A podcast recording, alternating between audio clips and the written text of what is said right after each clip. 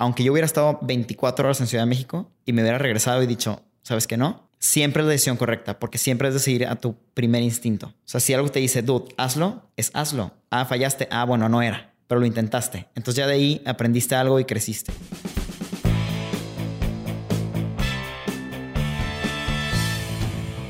Bienvenidos a Crear o Morir, el podcast donde platicamos con personas que se han atrevido a crear su propia forma de ver el mundo. Esto sin morir en el intento. Este miércoles tenemos el gusto de platicar con Juan Fernando Garza Fox, actor mexicano que ha participado en producciones como No Manches Frida 2, Ingobernable, Las Malcreadas, La Rosa de Guadalupe, entre otras. También ha compartido escena con Omar Chaparro, Itati Cantoral, Marta Higareda y Aarón Díaz. Fer estudió la carrera de Comercio Internacional con enfoque en Marketing Internacional en la Universidad de Monterrey, donde se graduó con los máximos honores posibles, que es el Summa Cum Laude. Los que estudian en esa universidad saben de lo que estoy hablando.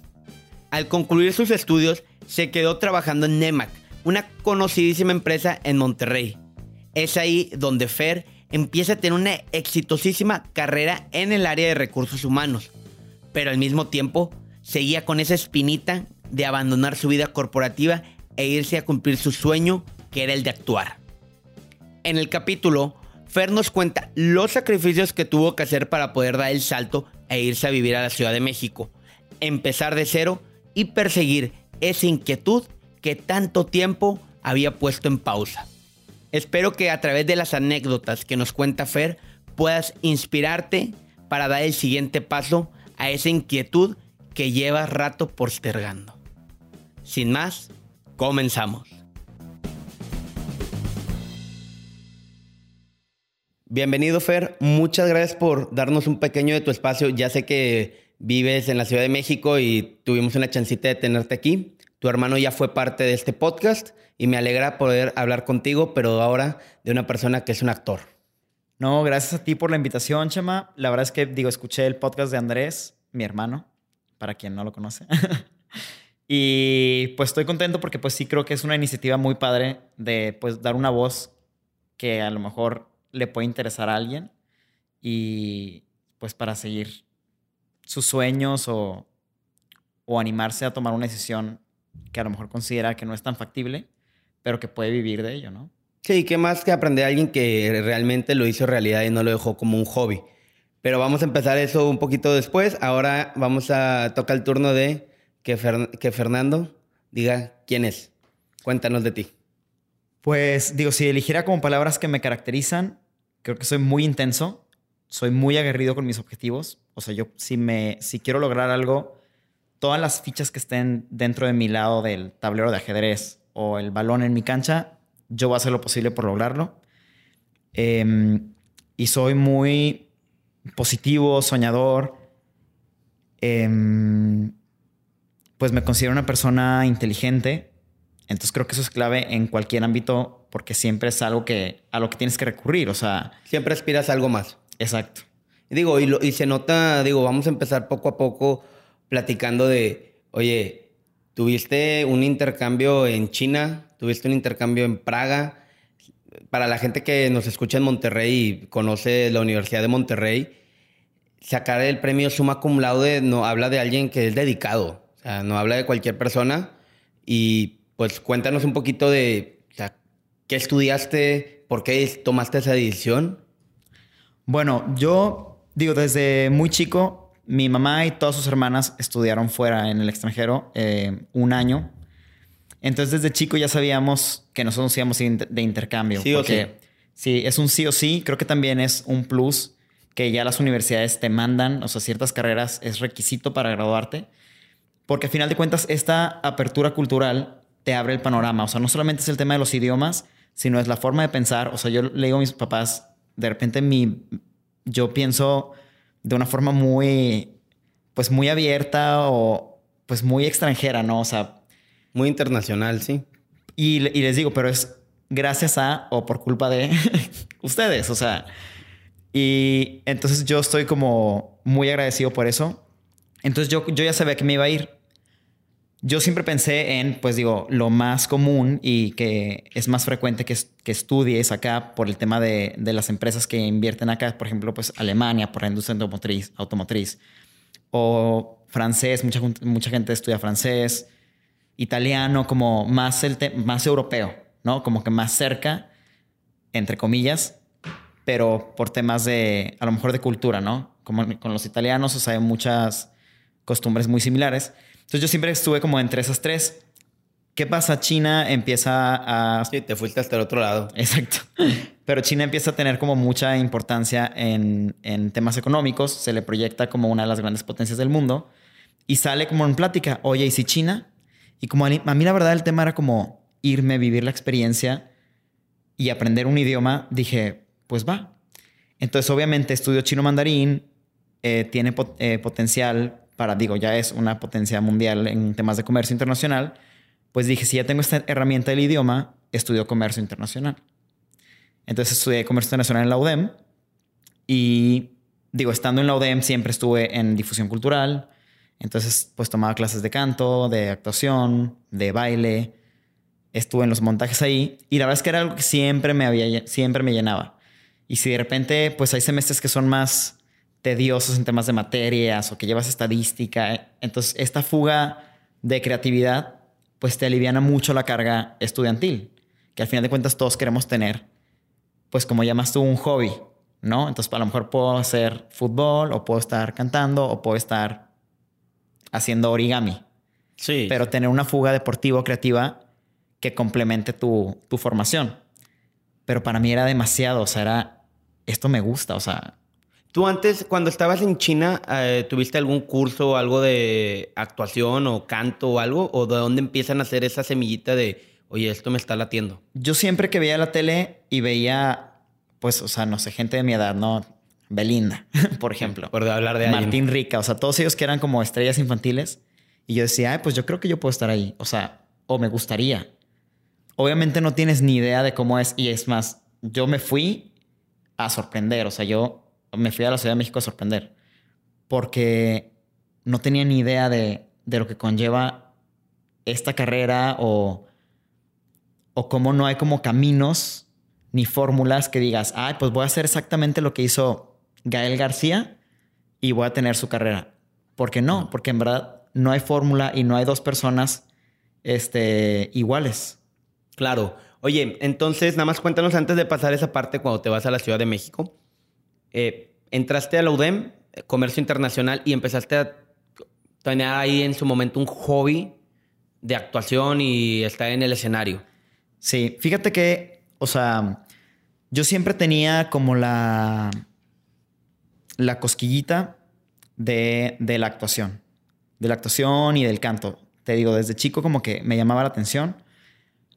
Justo como en la UDEM tenía como esta oportunidad de hacerlo, como que saciaba esa parte. Como que decía, pues lo estoy haciendo, me estoy divirtiendo, estoy aprendiendo. Tenías tu dosis, güey. Exacto, ándale. Creo que, ándale, me encanta. O sea, tenías tu dosis de... No quiero decirle felicidad porque yo fui súper feliz en la UDEM.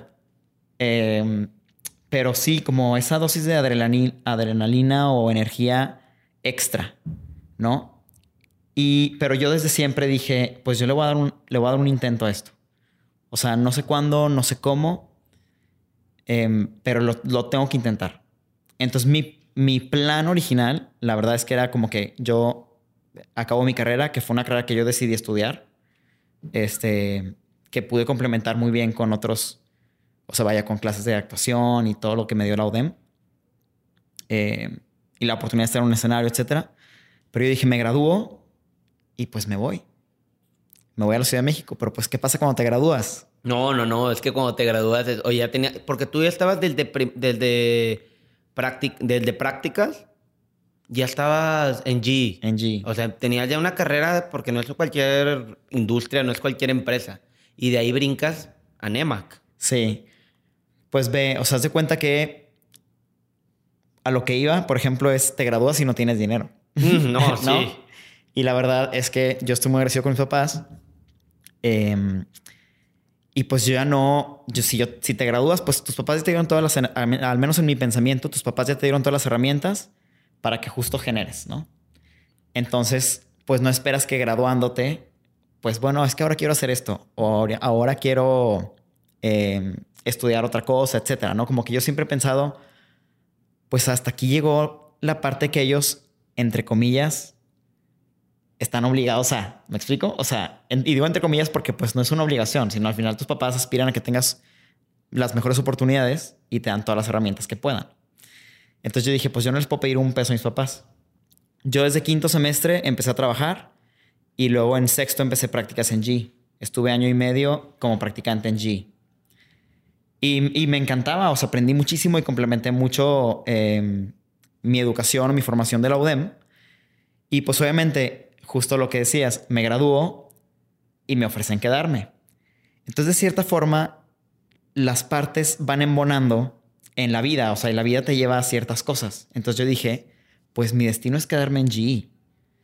O sea, porque al final de cuentas les gustó mi trabajo tanto que no hubo ni siquiera un lapso de vacaciones y en lo que me contratan. Yo me gradué y entré a trabajar a las semanas. Digo, me gradué en diciembre, pues obviamente vacaciones, etcétera, pero Nunca te detuviste, o sea, prácticamente nada más formalizaste, te dio en tu contrato y felicidades, ya eres parte de nómina. Exacto, se cambió el contrato, justo. O sea, se cambió el contrato, se cambió el nombre de mi puesto, o bueno, más bien se me dio un nombre de puesto.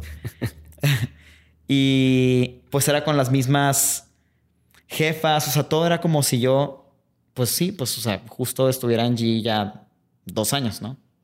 Contando lo que estuve ahí. que estabas ahí. Estoy en G muy feliz, súper agradecido. Y me llega, o sea, me sale en Facebook como un casting en Ciudad de México para una boy band. justo en la UDEM, que estaba en Voces UDEM, que son como los conciertos, siempre me tocaba estar, cantar Backstreet Boys, One Direction. Era tu papel. Tú decías, yo ni tengo que practicar, ahí ya estaba, la tengo. Ahí estaba. Entonces, se podría decir como que el sueño original era como la boy band. Entonces, justo estaba en G cuando lo vi y el casting era al día siguiente, al día siguiente en Ciudad de México y yo mandé mis fotos, o sea, unas fotos que tenía, porque pues no tenía fotos de artista ni, o sea, vaya, como un book profesional. Y me citan a casting y dije, ay, pues voy o, o qué hago. Y me acuerdo que le hablé a mal, le dije, oye, voy a Ciudad de México. No me acuerdo si le dije en su momento o qué. Pero tenía un, bueno, tengo un amigo allá y le dije, oye, pues me puedo lanzar, voy a un casting, güey, vente. Si se puede decir güey o no. Bueno, le dije. Puedes decir lo que quieras, este es tu espacio. Y entonces me fui y justo estando allá pasé como varios filtros. O sea, llegué muy avanzado en la etapa de selección. Al final no me quedé en el proyecto, pero dije, bueno, para hacer mi primer casting fuera de la universidad, pues creo que me fue bien. Y me gustó la experiencia. O sea, creo que aprendí, creo que me probé y creo que dije, bueno, pues sí, también me tengo que seguir preparando, obviamente. Y dije, recupero esta idea de quiero irme a Ciudad de México. Entonces, ¿qué, necesito para irme a Ciudad de México? Dinero. Ok, primer paso, dinero. Primer paso. Pero te vas, regresas después de ese, de lo de la boy band y vuelve, ya tú ya tenías la chispa muerta de, ya, pues ya nada más fue en la universidad, ya me calé, ahora sí a lo que viene, a la vida corporativa, a la vida, digo, para los que nos escuchen y todo, la vida godín, tú ya estabas perfilado a eso. Sí, o sea, fíjate, no estaba como muerta, no era una idea enterrada, pero pues, o sea, te digo, justo la vida te va poniendo en lugares que dices, pues es que este es mi destino. Si aquí económicamente me está yendo bien, si aquí hay potencial de crecimiento, si estoy contento, si tengo buenos compañeros, dices, pues es esto, o sea, esto es la realidad, por así decirlo. Pero pasa todo esto y justo pues me acelera un poquito más y digo, a ver, o sea, pues no te olvides de esto, ¿no? Entonces empiezo a buscar otras oportunidades y justo voy a la feria de reclutamiento en la UDEM y pues yo estaba buscando... Famosísima. ¿Eh? Famosísima. Claro, exacto. Que de hecho ya cuando estaba en EMAC me tocó muchas veces ir Ahora con parte de la empresa estaba del otro lado de recursos humanos y branding. Y justo pues yo estaba buscando eh, pues trabajo de comercio internacional. Platico con los de RH y me dicen, oye, ¿y RH? Y yo, pues yo no sé nada, pero pues yo todo aprendo. O sea, te digo, como, como yo sí pienso que las personas no estamos limitadas a los estudios, sino más a las capacidades y habilidades de aprendizaje que, o sea, grados de nivel de aprendizaje que tenemos. O sea, el ser humano, a final de cuentas, está hecho, está hecho para adaptarse a cualquier ambiente, igual que cualquier, igual que los animales, ¿no? O sea, Es cuestión de adaptación. cuestión de adaptación.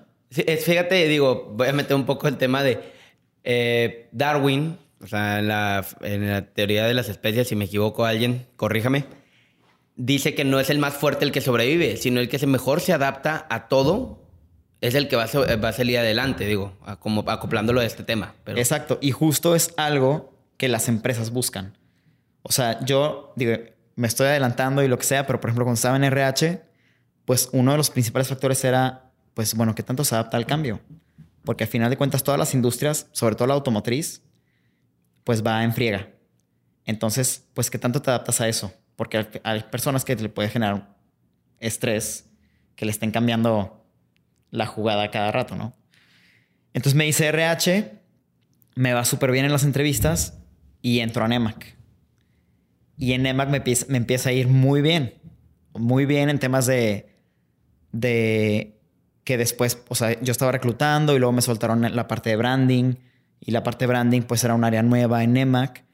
Y justo en la parte de branding pues está la parte creativa. O sea, donde yo podía ejercer esta parte del cerebro que a lo mejor no siempre está activa, ¿no? O sea, que porque no es la numérica, sino es la creativa. Entonces, pues me empieza a despertar como, pues como estas ganas de, o sea, pues quiero que este, que justo esta parte de mi cerebro no se desperdicie.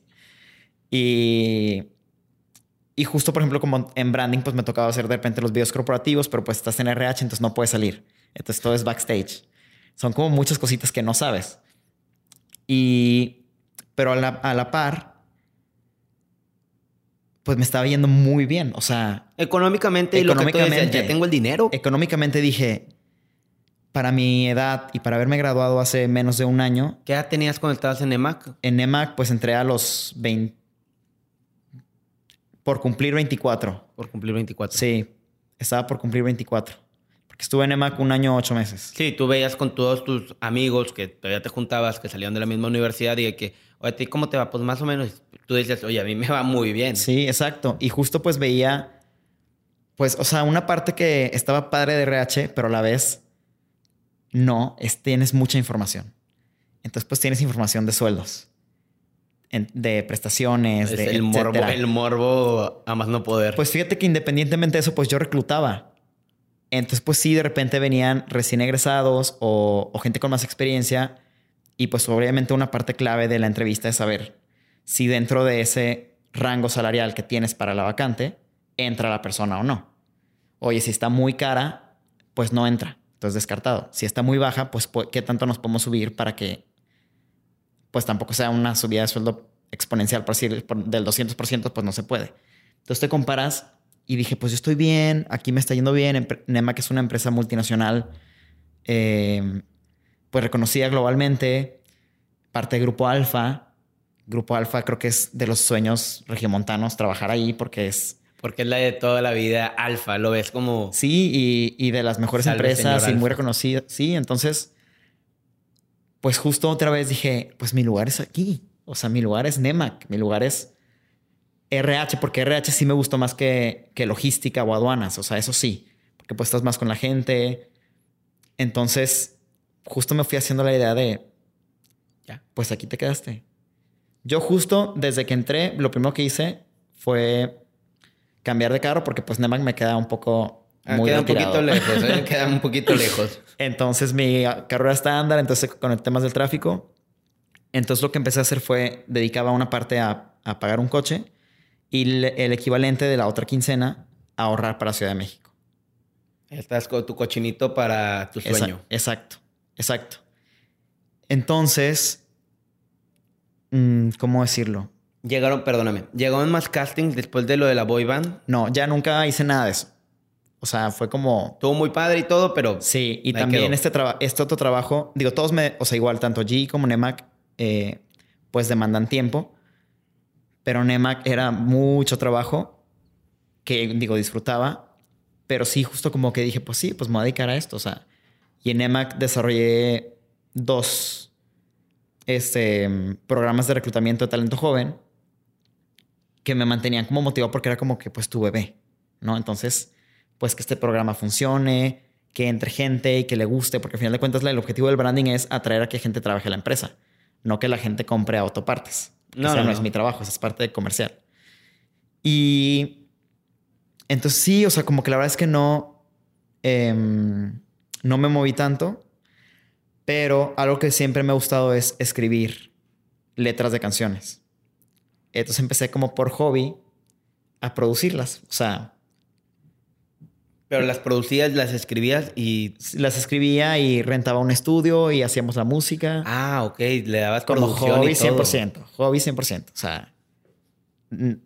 Digo, hay unas que considero que a lo mejor tienen potencial, otras la verdad es que las escucho y, no ya que tengas más en el ámbito, pues en el artístico, oye, con la persona indicada, ¿qué te parece Por cierto, exacto. Entonces, te digo, de cierta forma nunca estuvo como muerto o en pausa, ah, más bien, más bien como estuvo en pausa el sueño. Pero justo me fui haciendo la idea de que me iba a quedar ahí. Y yo creo que a la fecha, si no me hubiera ido a Ciudad de México, yo podría afirmar que estaría 50 años en EMAC. O en cualquier empresa. Hablo de EMAC porque pues fue la, la empresa que, que, me dio esta oportunidad de aprender y estar en RH, ¿no? Y que me dio mucha exposición también dentro de, de Grupo Alfa. O sea, digo, muchas cosas se acomodaban a que yo me quedara ahí y que yo hiciera una carrera ahí. Sí, ya tú mismo ya te, te creías y te veías. Ya ahí dentro, como dices, 50 años ahí fácil podías haber estado. Sí, o sea, porque hay oportunidades de crecimiento, eh, hay buenas oportunidades eh, de sueldo, exposición internacional. Y pues a final de cuentas alguien que estudia comercio internacional pues busca esas, esas cosas, ¿no? O sea, como que yo dije, pues yo eventualmente me puedo ir a NEMAC Polonia o República Checa o China. Alemania, China, exacto. Entonces... Em, ¿Tenías? ¿Para dónde? Exacto. Entonces como, como sueño eh, licenciado o godín o como lo queramos llamar, dije, pues I'm living it. O sea, es gold, ¿no? O sea, es una gran empresa. Pero sí había una parte de mí que seguía como un poco aferrado. De hecho, si regresamos a la pregunta inicial, también soy muy aferrado. ya estoy trabajando en eso. Y entonces empecé a poner como ciertos deadlines, porque aparte, un área de oportunidad mía es la paciencia. Entonces empecé como a, bueno, a ver, este es mi siguiente paso en la empresa. Entonces tengo que hacer esto, si no es una señal. Y se cumplía.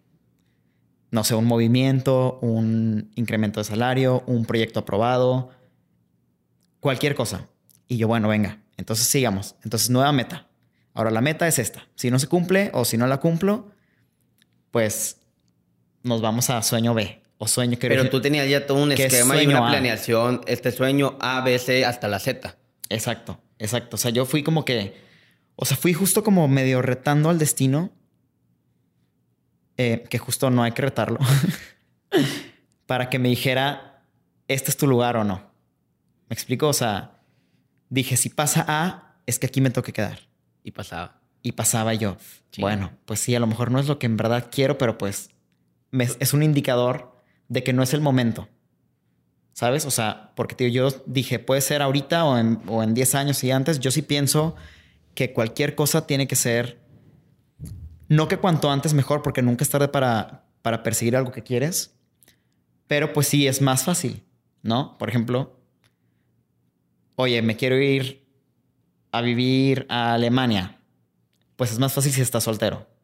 Completamente. Porque ya no dependen de dos trabajos, de dos, de dos opiniones, de dos decisiones, es íntegramente tu decisión, por decir un ejemplo.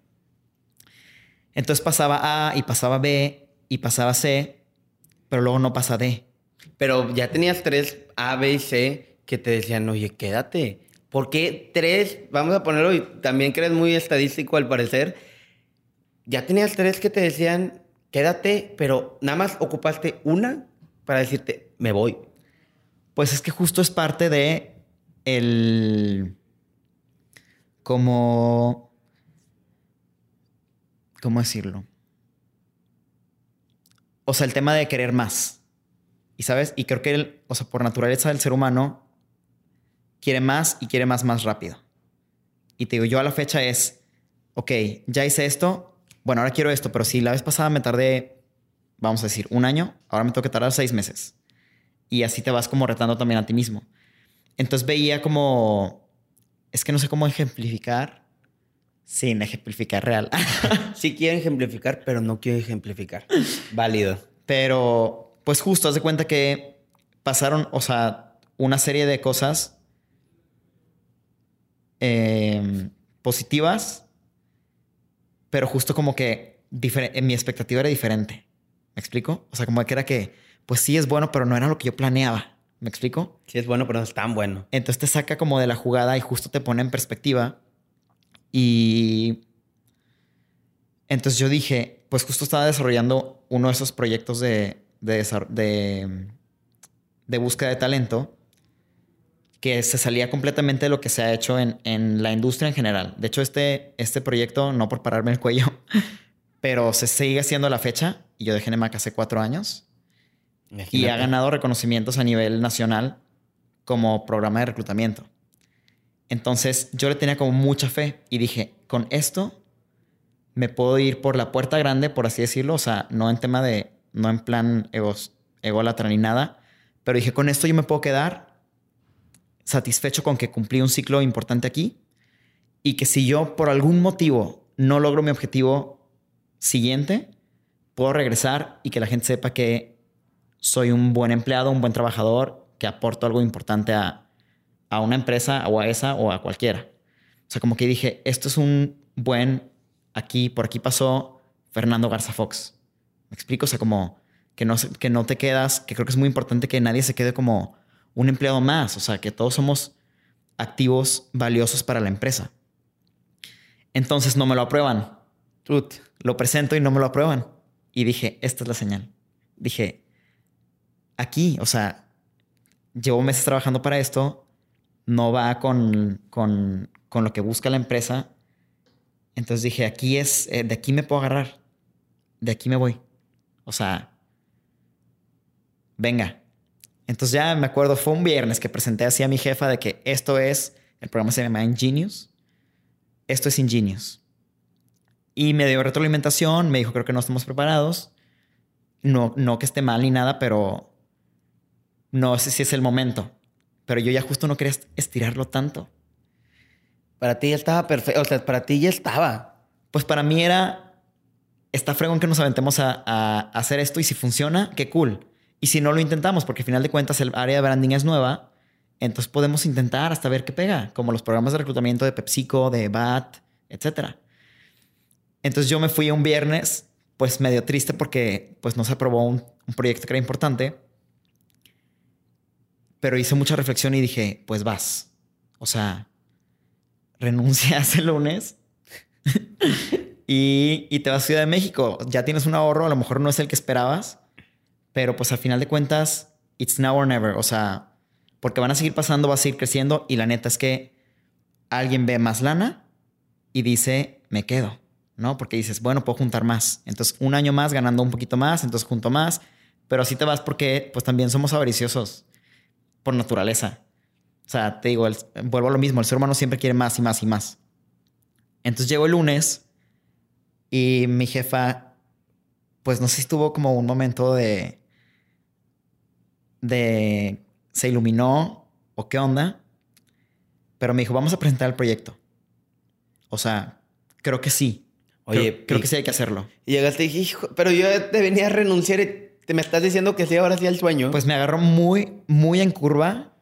Muy en curva. Bien cabrón, ¿no? Porque aparte fue como que luego, luego llegando, ¿sabes? O sea, como que fue a las nueve y digo, entrábamos a las ocho, pero pone que a las nueve teníamos como una junta de seguimiento. Este. Y me dice, oye, bueno, pues intentemos esto. Y dije, bueno, va. Total, lo presentamos y lo aprueban. Entonces dije, pues fíjate que no pensé chingados. Pensé, está bien, porque al final de cuentas yo quería hacer esto para... Pues sí, porque quería demostrar algo también, ¿sabes? Y demostrarme a mí mismo algo. Y quieras o no, trabajas tanto en un, en un proyecto que dices, quiero que se haga. ¿Sabes? Para mí sí fue como un de que, bueno, ni modo. Pero cuando me dijo, oye, sí, y nos lo aprueban, dije, venga, este es el reto que tengo que cumplir. Entonces llego a la oficina con una decisión tomada y a primera hora de la mañana, pues recibo información que es, oye, ¿sabes qué? Sí, vamos a apostarle, vamos a presentarlo a ver qué pasa. Y lo aprueban. Entonces me cambió la jugada y dije, pues va, o sea, va, vamos a cerrar este ciclo bien, eh, a quedar bien, porque siempre hay que quedar bien en donde te contraten para lo que te contraten. Y, pero sí, con esta me retiro. O sea, es como que este es mi, mi final, ¿sabes? O sea, mi, mi juego final. Es tu último episodio. Exacto, mi último episodio. Entonces, para no hacer el cuento largo, el programa fue recibido con mucho éxito dentro de la empresa con mucho éxito dentro de las universidades. Reclutamos en la Universidad de Monterrey, en la UNL, en el TEC de Monterrey. Y, y le fue muy bien, muy bien, al grado de que le dio mucha exposición a, nuestro equipo, o sea, al de mi jefa, al mío y mis compañeros, etcétera. Que, él, o sea, que yo dije, bien, porque se logró lo que quería. O sea, porque no fue de que, bueno, pues no funcionó, ¿no? O sea, ya se hizo y se anunció de que el próximo año Em, o sea, el director de RH, díganle a sus compañeros porque viene Ingenious 2 y apenas era el día de CR de Ingenious, que dura, es un programa que dura cinco semanas. Entonces Ingenious se acabó un, no sé, un lunes. Y te digo, acabé muy satisfecho, pero muy seguro de este es el momento de ahora sí dar el paso que quieres dar.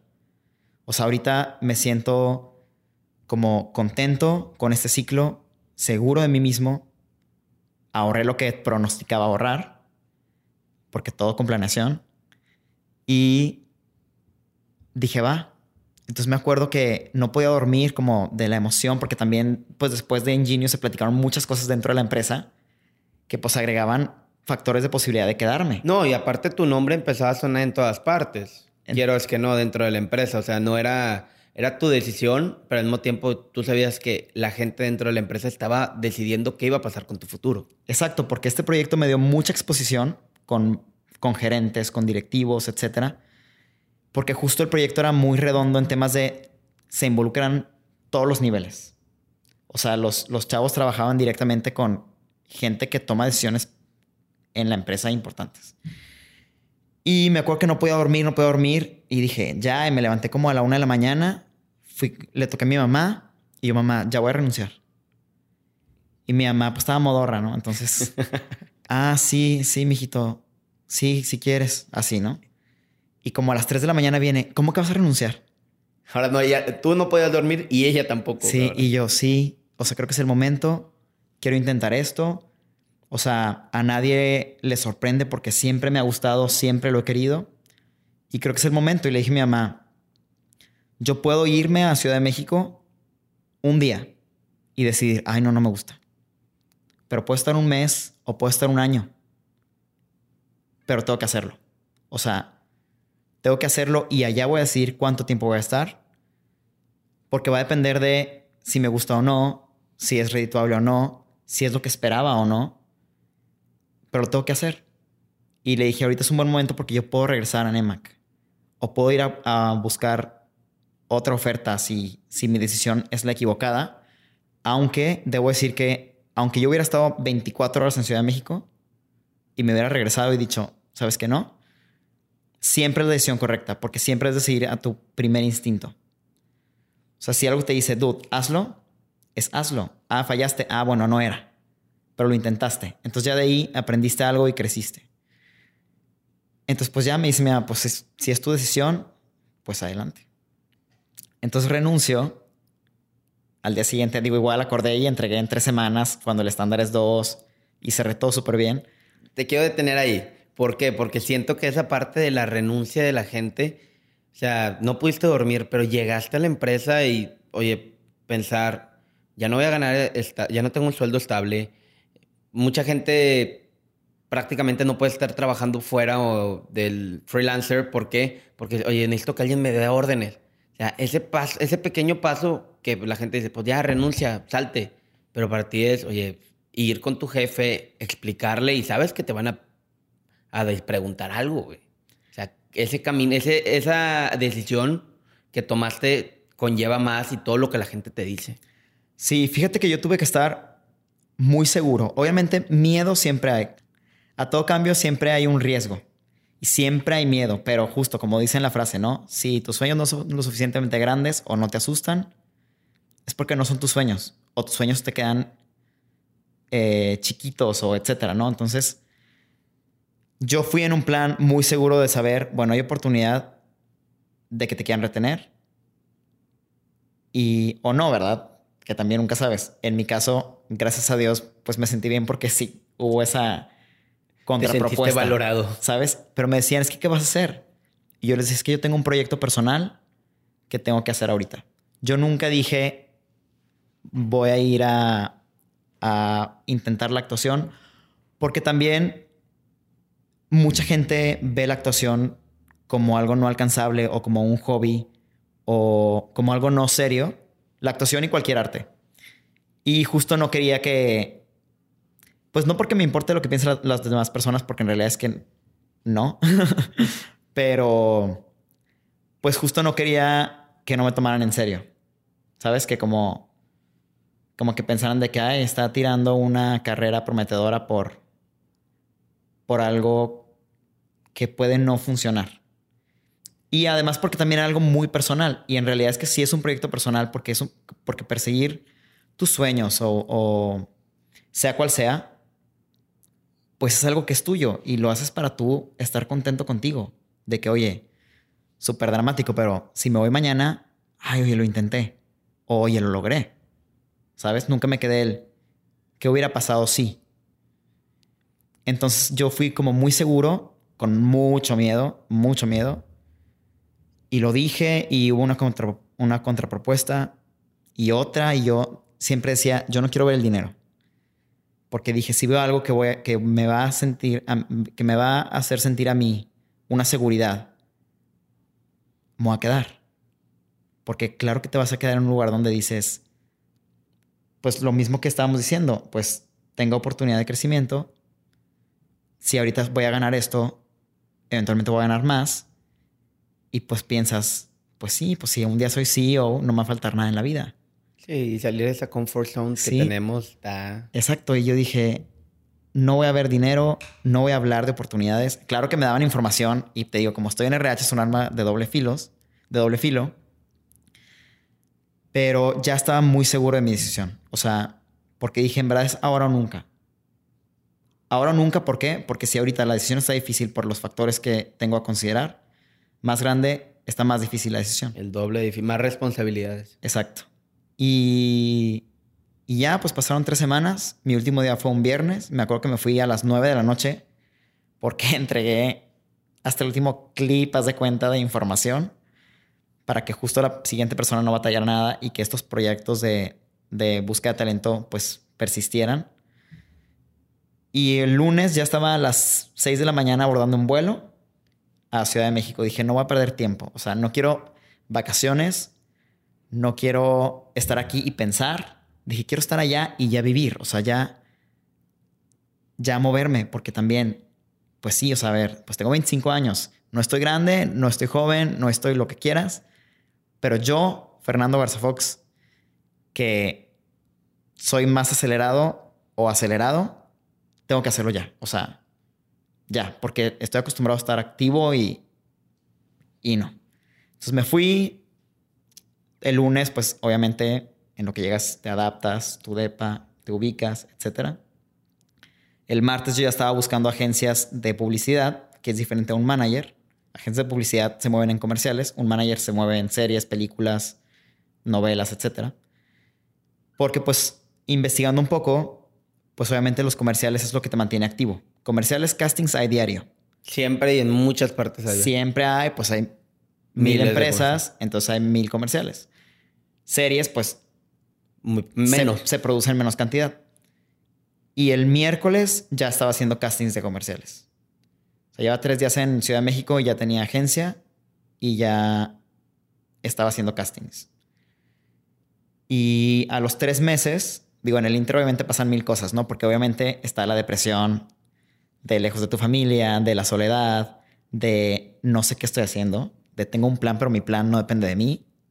Me, me está yendo más o menos. Exacto, o sea, porque claro, vas a castings y aunque siendo realistas, yo sí era como, pues a lo mejor no voy a, no voy a hacer nada. O sea, a lo mejor nunca voy a hacer un comercial ni nada. Qué dramático. Ajá, pero pues si tienes cierta aspiración. Dices, pues ojalá que sí, ¿no? Obviamente, pues al final de cuentas, si lo estoy intentando es porque crees lo suficientemente en ti. Entonces, pero la mente es... Es cabrona. La mente es cabrona. La mente es cabrona. Entonces, me empecé a desesperar un poquito, pero a los tres meses me quedo en mi primer comercial. Y de ahí, haz de cuenta que fue un súper motivador. Que seguí, seguí y empecé a hacer muchos comerciales. A la fecha llevo más de 30. Que en cuatro años, pues está bien porque me ha tocado ser el número 957 en la lista de casting. Entonces es un medio muy competido, muy competido y que al menos yo no tenía ni idea de, cuánta persona, de cuántas personas lo estaban intentando, ni de cómo funciona. O sea, yo me acuerdo que cada vez que hacía un casting le hablaba a mi agencia, oye, ¿ya decidieron? Cuando ni siquiera había tenido un callback, que un callback es el segundo filtro. Hasta que tuve mi primer callback y entendí, ah, o sea... Los... Ya resolvió, compadre, todavía no llegan ni a la segunda fase, güey. exacto, exacto. Y luego, aparte del callback, pues está la preselección. Que ahí es cuando, oye, pues están entre tú y... Entre Chema y tú. Entonces, pues ya, pues ahora sí, 50-50. Entonces empecé como a agarrar la onda, pero me empezó a motivar que me estaban agarrando. Entonces dije, funcionas. O sea, tú, tu perfil, tu esencia, tu, tus dotes de lo que quieras, funciona. Entonces, pues bueno, pues que sigue. Entonces ya un, poquito más probado, me empecé a mover por otros lados. Hice obviamente la Rosa de Guadalupe. Eh, como que pasar por ahí, güey. Como dice el dicho que estos programas unitarios justo lo que te dan es esa oportunidad de, pues son ejercicios que se graban en tres días y pues son personajes siempre diferentes y actores diferentes, entonces son como un semillero de, de actores. Em, y pues obviamente me empecé a llenar más porque dije, pues ahora sí estoy actuando. A lo mejor comerciales hay unos que sí son actuados, pero hay otros que pues solo te comes la papita. Digo, sin demeritar, porque a mí me encanta, de hecho, grabar comerciales, te diviertes. Bueno, yo me divierto mucho porque yo lo disfruto. Y me empecé a mover más en la actuación y dije, ¿sabes qué? Sí. O sea, ya voy a cumplir un año. No me ha faltado nada. Económicamente, pues sí hay meses más preocupantes que otros. Sí. Pero no he tenido una necesidad de, de buscar a mamá y papá o lo que sea, ¿sabes? O sea, como que dije, no me estoy ahogando. Si no tengo mi quincena, que claro que al principio yo soñaba que la seguía teniendo, entonces no me importaba. Pero pues también es parte de aprendes a administrarte y a valorar, a... Pues sí, o sea, pues muchas cosas que conlleva ser adulto también, ¿no? O sea... ¿Qué te motivó en esos primeros tres meses que no agarrabas nada o bien el primer año? ¿Qué es lo que te motivaba? ¿Qué te decías a ti mismo? para seguir, pues tienes que encontrar mínimo esa alegría o ese push que tú mismo tal vez te estás dando. Fíjate que justo en esto también, o sea, el tema de que yo estaba tomando clases allá, porque llegué a, tomar clases, obviamente. De actuación. De actuación, ya más de lleno en talleres, pues ya me motivaba porque dije, esto es una probadita. O sea, las clases es una probadita. Los castings es una escuela y es una probadita. Entonces me voy empapando y digo, mi día está siendo actuar ahorita no está siendo reditable, sino al contrario, pues estoy invirtiendo. Pero estoy feliz. O sea, no dudaba que fuera feliz acá, porque pues justo siento que la felicidad depende de uno. Y aunque todos tenemos días buenos y días malos, pues siento que justo buscas cosas que te hagan feliz. Pero acá decía, esto me llena, o sea, y sí, no me quedé y duele, pero pues estoy actuando todos los días. Estoy conociendo gente que tiene sueños similares. Estoy conociendo gente que son casos de éxito. Porque te dicen, no sé, Luis Gerardo Méndez empezó así. Carla Sousa empezó así. Entonces, gente que dices, tiene una carrera que se está consagrando. Pues, pues yo también puedo. Entonces también es como un tema aspiracional. Y aparte, pues también lo que te digo, o sea, como soy muy aferrado, muy aguerrido con mis objetivos, era también el, dude, lo tienes que lograr. O sea, por ti. No por demostrarle a nadie que me dijo, no te vayas, no lo intentes, no vas a poder. No, por ti 100%. Ya lo demás es extra, ¿sabes? Si alguien me dice de mis amigos, porque amigos era de que, güey, no la cagues. Dije, pues ya si ellos dicen, güey, pues no la cagaste, pues qué padre, pero por ti, hazlo, o sea, hazlo. Y pues empezaron a dar como que más cosas y luego entré, me quedé en mi primer novela, que obviamente no fue mi primer casting, o sea... No, cuando, como me estabas diciendo antes de empezar el podcast, hiciste 100 castings y nada más en el 99 o en el último fue en el que te quedaste. Sí, o sea, en relación, por ejemplo, de comerciales, pues yo ponle que sí hacía más de 10 castings a la semana. Entonces la meta, como para recibir tu quincenita, por así decirlo, es hacer uno al mes, ¿no? Sí. O uno cada dos si son chonchitos en temas de, de presupuesto. Entonces, pues comerciales sí, ponle que haces 100 castings y te quedas en uno. 100 castings, haces 20 callbacks y te quedas en uno o dos. O sea, estadísticamente está cañón.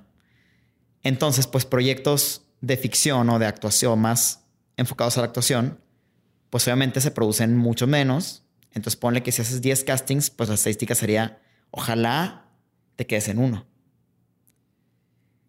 Es una fórmula que no siempre... No siempre funciona. O sea, no es una ciencia exacta. Entonces, me quedo en la novela y dije, pues esto ya no lo esperaba. O sea, lo quería, más bien lo quiero, pero también yo dije, esto en verdad es un sueño. O sea, porque pues no te la crees porque dices, mucha gente no creía que podías, que hasta tú dijiste, pues lo voy a intentar, pero pues sé que está cabrón. Y chance, a ver si y Ajá, y dices, pues aquí estoy y estoy actuando con Rebecca Jones, que es una primera actriz de México y con gente muy talentosa, o, Sara Maldonado que veías en las novelas juveniles. Entonces, pues dije, bueno, vamos bien, o sea, relación tiempo, están sucediendo cosas que te motivan a ti a seguir, porque si vas creciendo, igual que una empresa, voy creciendo, estoy llegando a un lado. Entonces aquí vas creciendo, entonces vas a llegar a un lado vas a llegar a un lado. Y si algo que me he dado cuenta es que también no vas a llegar al lado que tú quieres o al que esperas. Pero igual es en la vida, porque tú puedes andar con alguien 10 años, cortas, al mes conoces a alguien y a los 6 meses te casaste. Pasa. O sea, al final nunca sabemos cómo se mueven las cosas o cómo se acomodan que te llevan al lugar en donde estás. Entonces, si bien yo decía, quiero estar en una novela, pues no pensé que fuera esa, o a lo mejor en esa televisora, o a lo mejor ese tipo de personaje, o con esa, em, con esa historia. Entonces, pero cosas están sucediendo. Entonces acabó la novela, que es Las Malcriadas, y acabé súper contento, o sea, súper contento. Y en TV Azteca quedaron muy contentos conmigo. Entonces, pues también piensas, venga, pues ya. Aquí, me quedo. Aquí me quedo, aquí voy a hacer la siguiente, etcétera. ¿Qué pasa? que después de las malcriadas TV Azteca produce otra novela y ahorita en temas de programación lo que están haciendo es más reality shows. Entonces pues ya no hubo... No, no, no hay contenido que producir. No hubo novela. Que yo creo que, que ojalá que regresen porque el contenido es muy bueno. No porque yo haya trabajado ahí. Obviamente soy muy agradecido. Pero veo los resultados. Vaya, veo las malcriadas. Sino porque yo salga y creo que es algo muy bien hecho. Es una buena historia, es algo diferente. Entonces yo creo que tienen que regresar a generar contenido que pues al final también es una fuente de trabajo para nosotros. Claro, y de ahí vinieron más cosas para ti. Digo, adelantando un poco, pues saliste en Ingobernable en una serie de Netflix. Eh, tuviste una serie con Omar Chaparro. Digo, una serie, perdóname, una película, la de No Manches Frida 2. O sea, has tenido... Y quiero recalcar mucho tu, tu carrera artística porque ya serán tres años, ya casi cuatro años que te fuiste a la Ciudad de México y pues has logrado muchas cosas muy impresionantes, has crecido de forma exponencial. Pues, pues, pues gracias. este, pues justo, o sea, te digo, como, como no hay fórmula y obviamente naturalmente uno siempre quiere más, yo estoy muy agradecido. sí creo que he hecho muchas cosas. Eh, por supuesto que quiero hacer más. Pero también, pues no es, no es magia. O sea, poca gente sabe lo que te la tienes que pelar y lo que tienes que hacer. Y a lo mejor, bueno, lo que tienes que intentar para lograrlo. Y pues no, pues sí, porque tampoco se dice fácil, porque no es fácil. Y sí como que digo, bueno, yo he tenido la oportunidad de hacer cosas que, que ni me esperaba o que a lo mejor gente que lo ha intentado más tiempo no lo ha hecho. Y lo digo con toda humildad porque también yo pienso que, pues en relación a no he hecho nada. ¿Me explico? Que también esta parte que, tienes que aprender que siempre es, pues agradecer donde estás y lo que dicen de disfrutar el camino es cierto. Porque estás siempre aspirando a, es que sí, yo ya me vi en mi discurso de Oscar y todo este camino no lo disfrutaste o no lo pensaste o no lo viviste al 100 porque estabas pensando en el objetivo mayor. Sí, pero el, transcurso del camino que tienes que vivir Exacto. es lo que le da lo padre. Entonces, justo de hecho, o sea, después de La Rosa de Guadalupe fue que hice lo de Ingobernable para Netflix, que fue un capítulo. Y cuando lo grabé, pues justo Netflix todavía no producía mucho. Entonces yo no sabía ni siquiera qué estaba grabando. Porque pues digo, tenía el guion del capítulo en el que salía, no tenía los 10 capítulos, por así decirlo y no sabía ni, qué para, ni para qué distribuidora iba, ni qué canal, ni nada. Luego ya cuando me entero que veo el trailer Ingobernable en Netflix, pues yo sabía que yo salía en Ingobernable, no sabía para qué iba, pero dije, wow, o sea... Ese soy yo. Ajá, y ahí voy a estar. Y mucha gente me vio y la verdad es que es algo súper chiquito, pero que estoy muy agradecido porque me dio cierta exposición y pues en tu currículum se ve padre estar en esa plataforma, que espero pronto sea un personaje que sea protagonista o fijo y que estar ahí todas las temporadas porque creo que ese es el sueño. Pero pues estuvo eso en Netflix. Eh, participé en unos capítulos también en La Querida del Centauro de Telemundo. Em, pues los programas unitarios de Televisa. Hoy voy a cambiar otra serie de Televisa. Eh, las Malcriadas en TV Azteca, que pues ya era parte del elenco base. Y luego hago casting para No Manches Fría 2. Y esto, y a lo mejor yo hablo mucho, pero es que son cosas que creo que son como importantes, no de mi vida, sino que son lecciones que te da justo de paciencia y de, de saber que, que algo es para ti o no, y saber que si algo funciona es por algo y que en verdad el pase lo que tiene que pasar es real y el viene en cosas mejores es real y el todo lo que a mí me choca que me digan cada vez que no me quedo en algo es real. O sea, y a lo mejor no lo ves en el momento, pero, por ejemplo, yo estaba, pues justo como que dije, quiero hacer esta novela de Azteca, la siguiente después de Las Malcriadas. Y no me quedé. Y yo dije, oh, ¿por qué? O sea, ¿por qué? Pues que yo quiero hacer carrera aquí. Y si ya estoy aquí, quiero hacer carrera porque pues te haces como ciertas ideas. Si hubiera hecho esa novela, no hubiera hecho casting para No Manches Fría 2. Y No Manches Fría 2, de hecho, es una historia súper personal, pero no me quedé en No Manches Fría 2. O sea, tuve callback. Ah. Tuve callback, que es el segundo filtro. Tuve otro callback. Tuve una prueba de baile. Ah, no, mentira. Callback, callback. Y seleccionaron a alguien más. Y pues obviamente me dio para abajo porque dije, no manches, o sea, esta es una súper oportunidad porque no manches Frida uno es...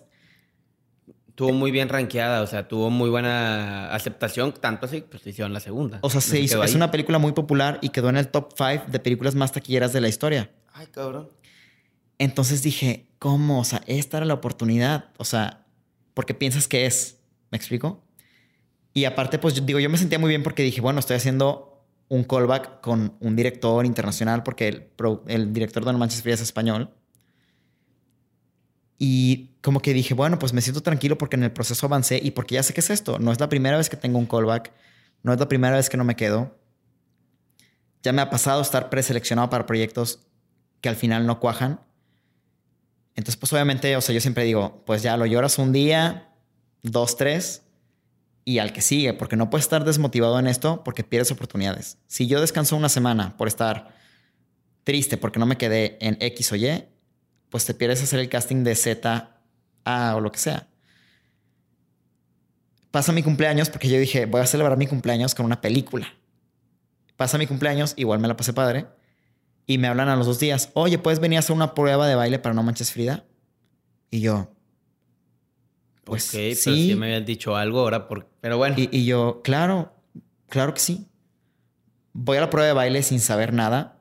Sabía que había, eh, o sea, pues obviamente como es una para los que no vieron la película No Manches Fría 2, eh, sucede en una, más bien parte de la trama, es una competencia de baile interescolar, en los que el Frida se enfrentan a su mayor rival, que es el Instituto St. James, que eventualmente yo llego a formar parte de.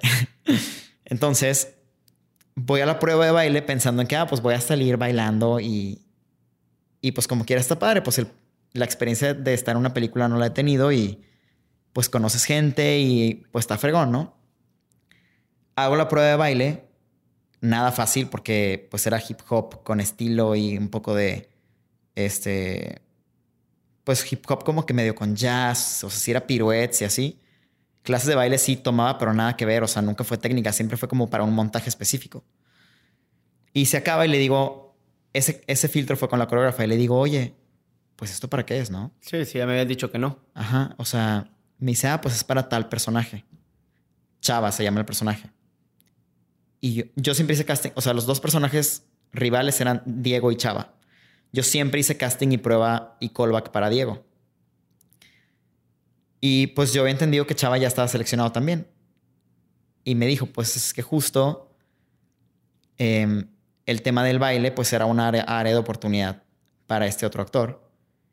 Entonces pues nos dijeron que si tú podías, el papel era tuyo.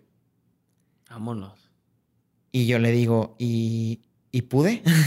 Porque pues nunca sabes, a final de cuentas, nunca sabes y te digo, o sea, justo esta carrera, digo, en general siempre hay que ser humildes, pero justo esto es sobre todo de humildad porque es,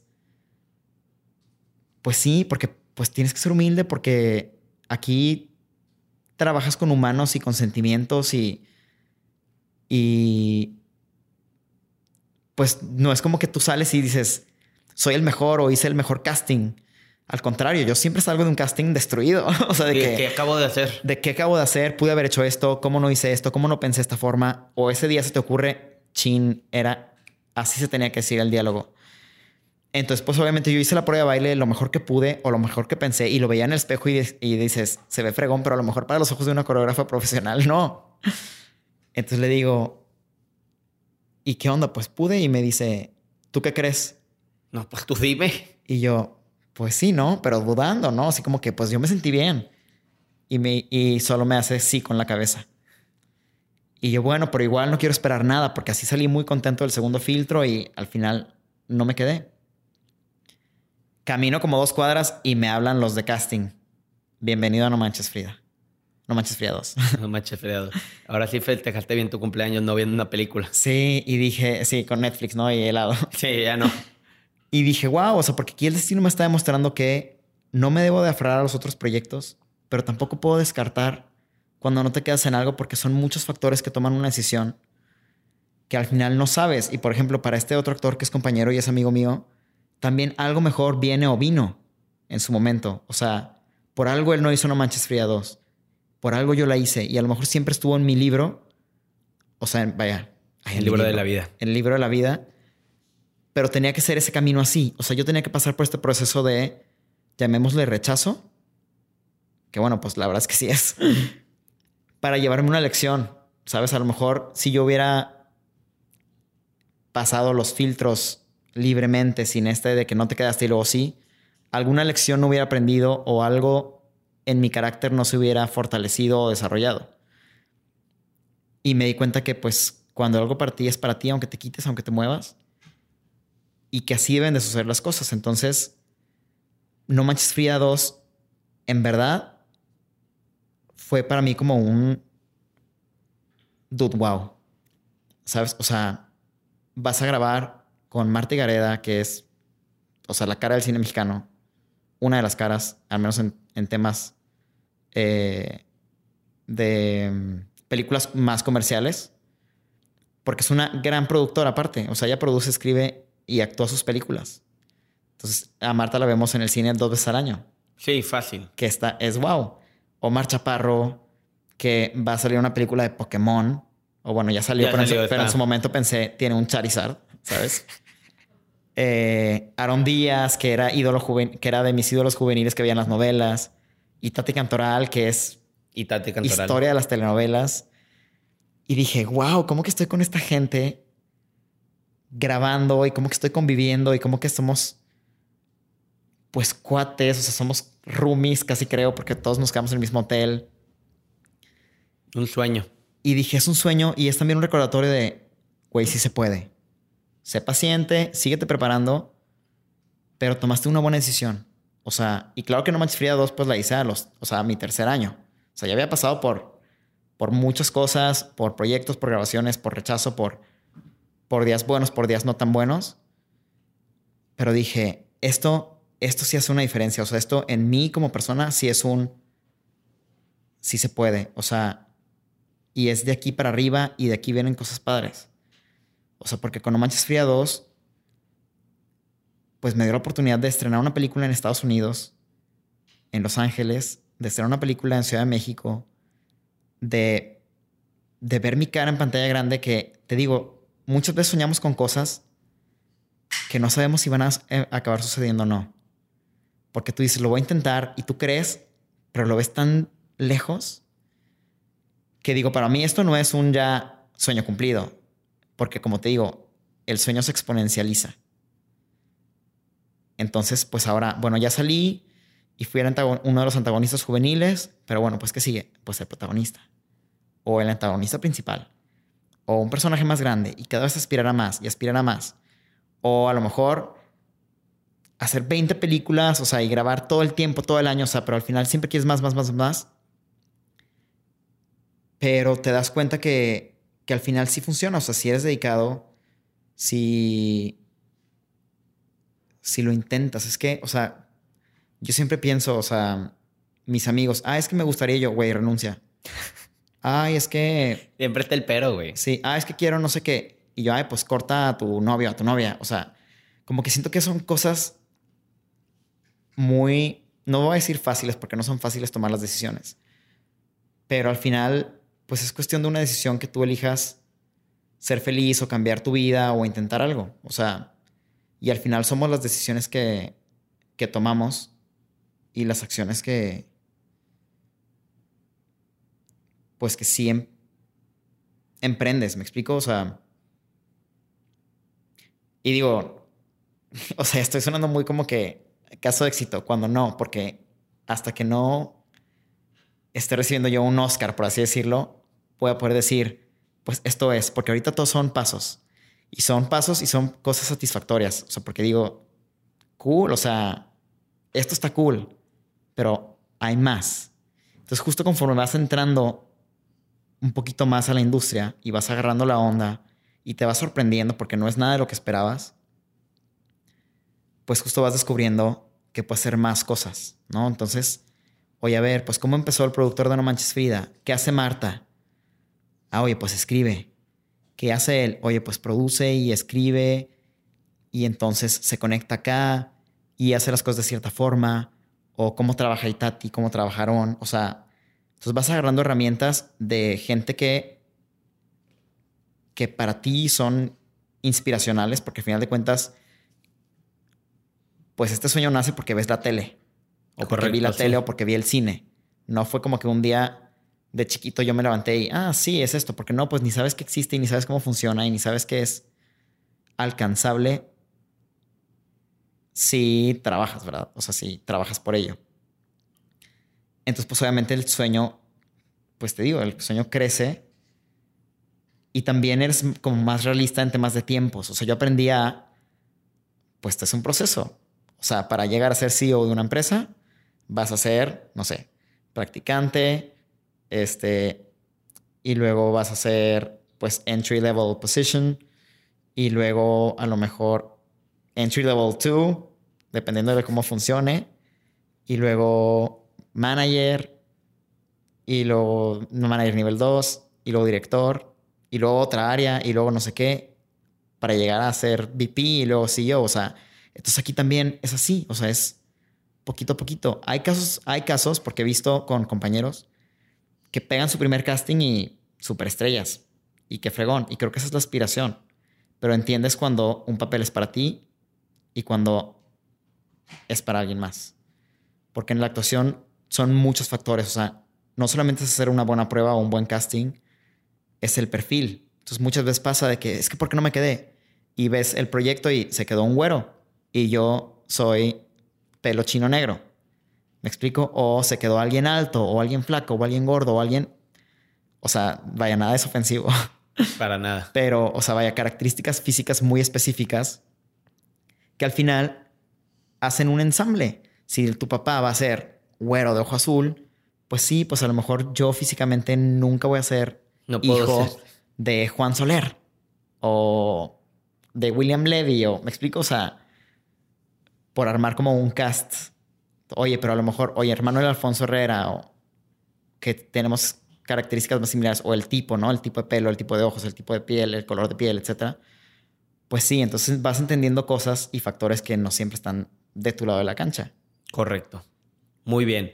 Mira, Fer, me encanta todo esto. Espero poder tenerte ya que sea que ya tengas tu Oscar, tenerte más adelante en este podcast para que nos sigas contando de todo lo que has hecho.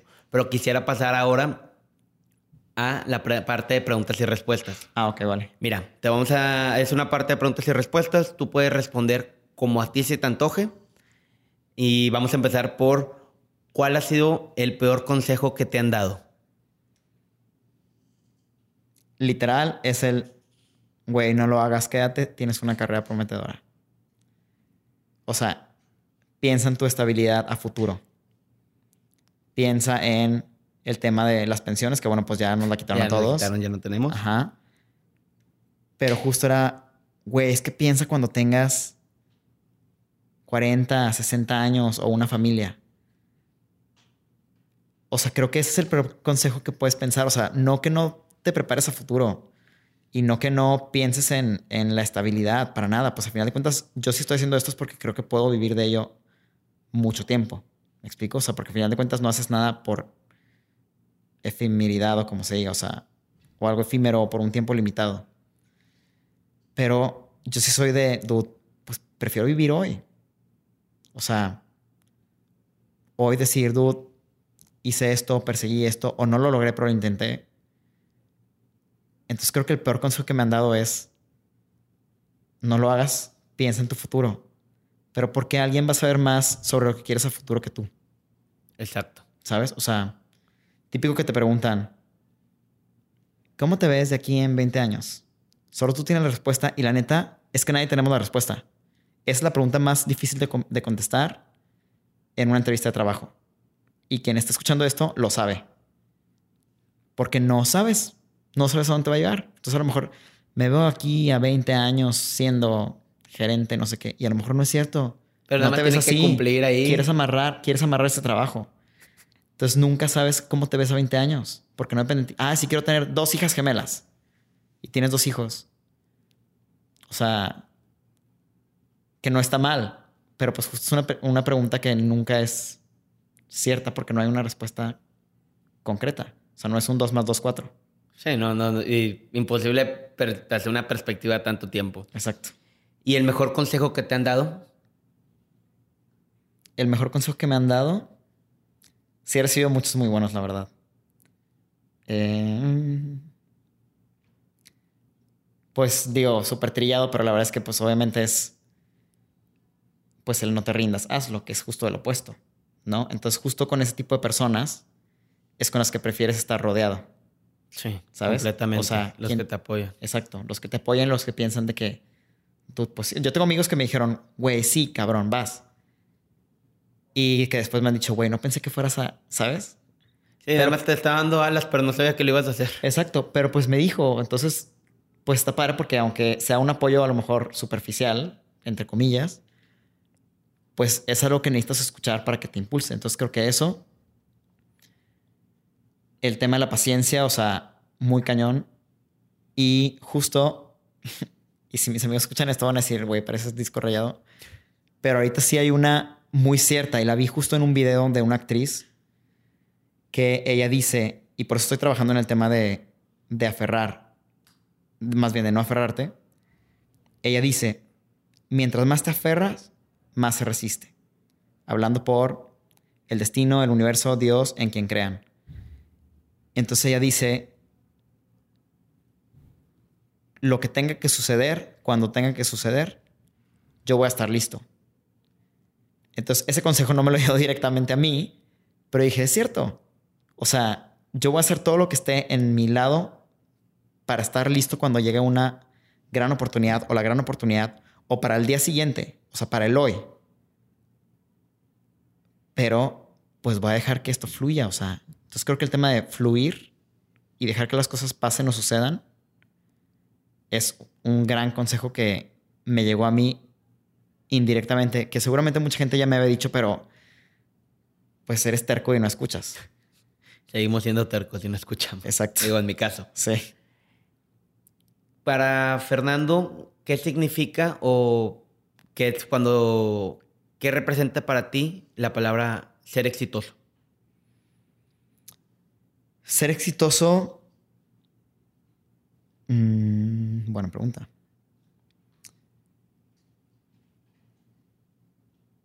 Creo que no, no es. Bueno, más bien. Creo que el éxito se define directamente a tus motivadores. Por ejemplo, tengo un amigo que él. O sea, y lo dice así: de que el billete. O sea, él necesita el billete para ser feliz. Entonces, él es. Escala y trabaja y todo para tener dinero. Ese, el dinero es su principal motivador. Entonces, pues dinero en su libro es igual a éxito. Entonces, por ejemplo, eh, para gente es, y debería ser para todos, creo, pues, al menos una parte, éxito es felicidad. Para mí el éxito, pues sería vivir de esto, que hasta ahorita gracias a Dios no ha faltado nada, pero pues siempre se puede más. Vivir por siempre de esto, o sea, ejercer siempre la actuación. Y fíjate que también no solamente es eso, sino que siempre sea tu motivador y tu sueño, porque de todo te puedes cansar. Entonces también, pues el éxito, así como tus sueños, pueden variar, ¿no? Entonces, para mí el éxito es mucho del tema de, de tranquilidad personal, de que estás haciendo todo lo que está en tus manos para lograr un objetivo.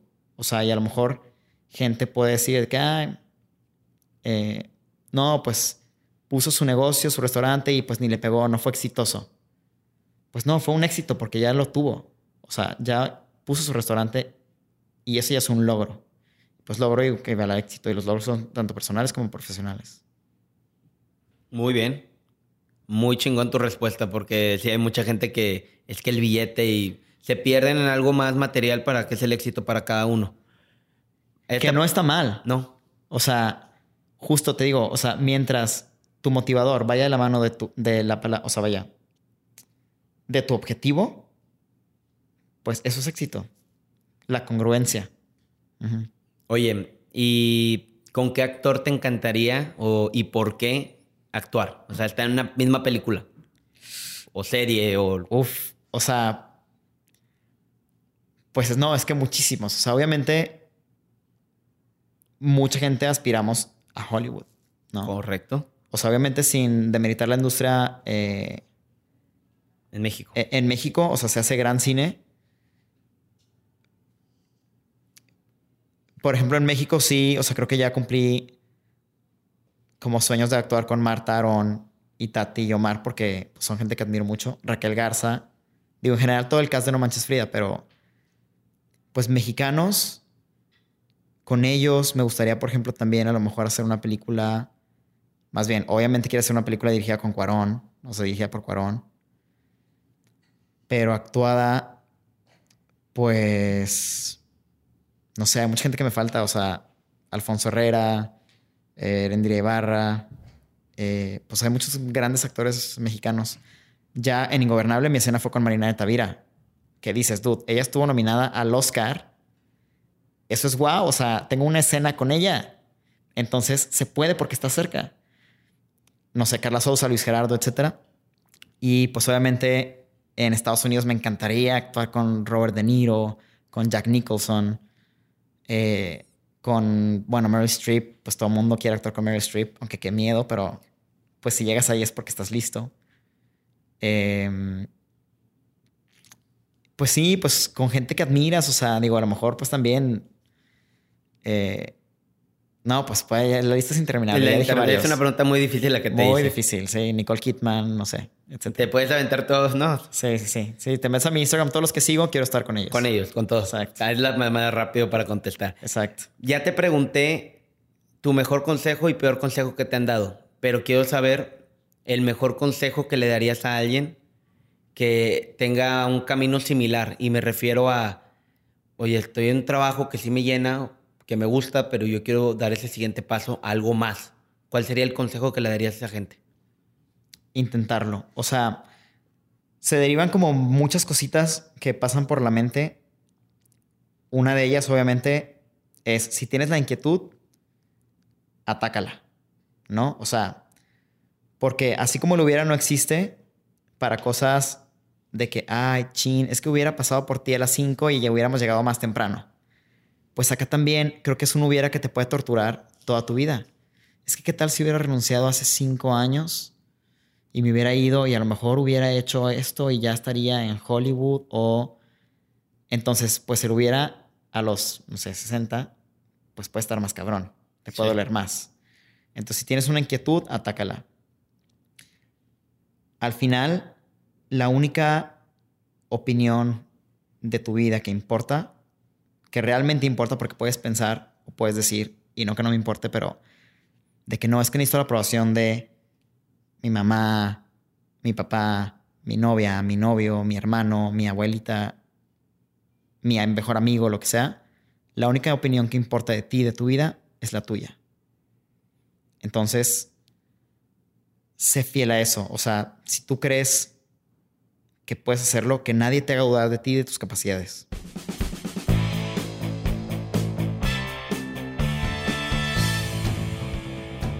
Espero que les haya gustado el episodio de este miércoles. Si fue así, dense una vuelta por las redes sociales de Fer. Les estaré dejando en la descripción del episodio su Instagram para que vayan y lo sigan. Ahí sube contenido de forma constante y te podrás enterar de sus próximas apariciones frente a la cámara. No se olviden también de suscribirse a nuestra cuenta de Instagram y Facebook, que es Crear o Morir Podcast. Nos ayudaría muchísimo para seguir subiendo contenido de forma constante y que la comunidad siga creciendo. Bueno, sería todo por hoy. Nos vemos el siguiente miércoles.